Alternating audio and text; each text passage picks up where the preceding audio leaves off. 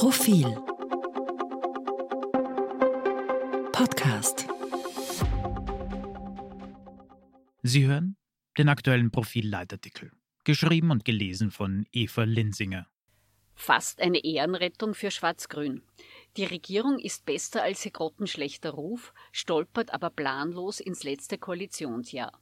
Hektische Warnungen vor der FPÖ sind zu wenig.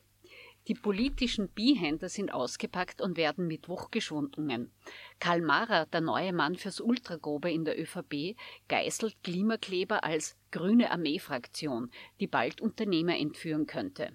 Für seine Parteifreunde im schwarzen Machtzentrum Niederösterreich vertreten die Grünen die Präpotenz des moralischen Hochaders.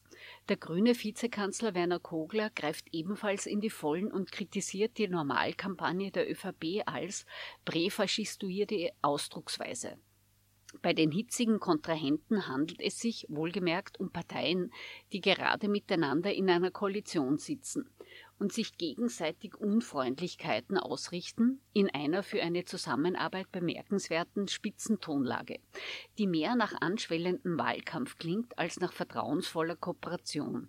Und selbst hartgesottene Politbeobachter fragen sich angesichts der Eskalationsstufen verdutzt, wie verhaltensoriginell das verbleibende Jahr Schwarz-Grün noch wird. Es ist kein Wunder, dass zwischen ÖVP und Grünen die Koalitionsfunken sprühen und die Parteien völlig entgegengesetzte Akzente setzen. Denn der Regierung zwischen diesen ungleichen Partnern war und ist ein Wagnis. Die Unterschiede in Prioritäten, Politikstil und Parteikultur waren von Anfang an enorm. ÖVP mit Grünen, das bedeutet, klischeehaft überspitzt, Law and Order mit Flüchtlingshelfern, Autofans mit Radfreaks, Machtbewusstsein mit Basisdemokratie, CV-Männerbünde mit Gender-Vorkämpferinnen, Dirndlkleid mit Latzhose. Noch Fragen, warum es im Koalitionsgetriebe knarzt und knirscht?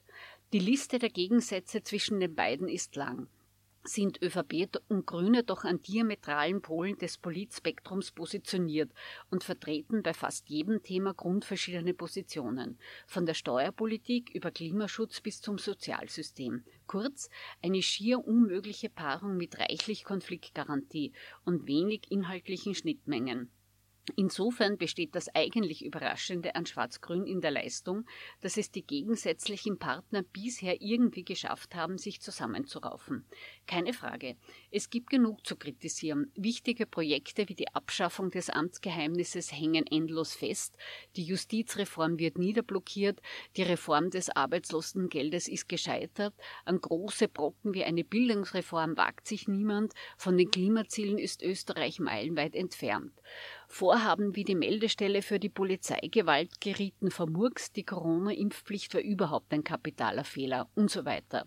Außerdem Manch gegensätzliche Position wurde durch das Speak-Spender-Prinzip überdüncht. So großzügig mit Milliarden an Steuergeld war noch nie eine Koalition. Der Kit, der diese Regierung zusammenhält, ist teuer. Die Rechnung folgt.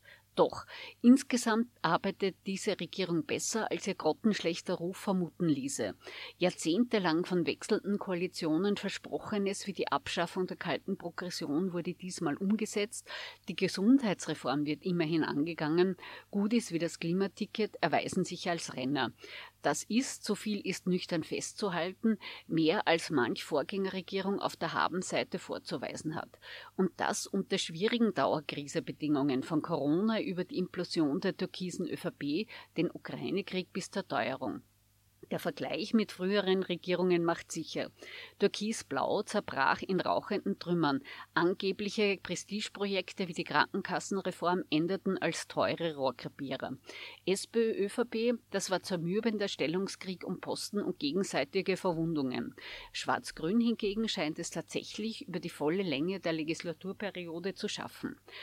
Das reicht dennoch bestenfalls zu einer halben Ehrenrettung für Schwarz-Grün.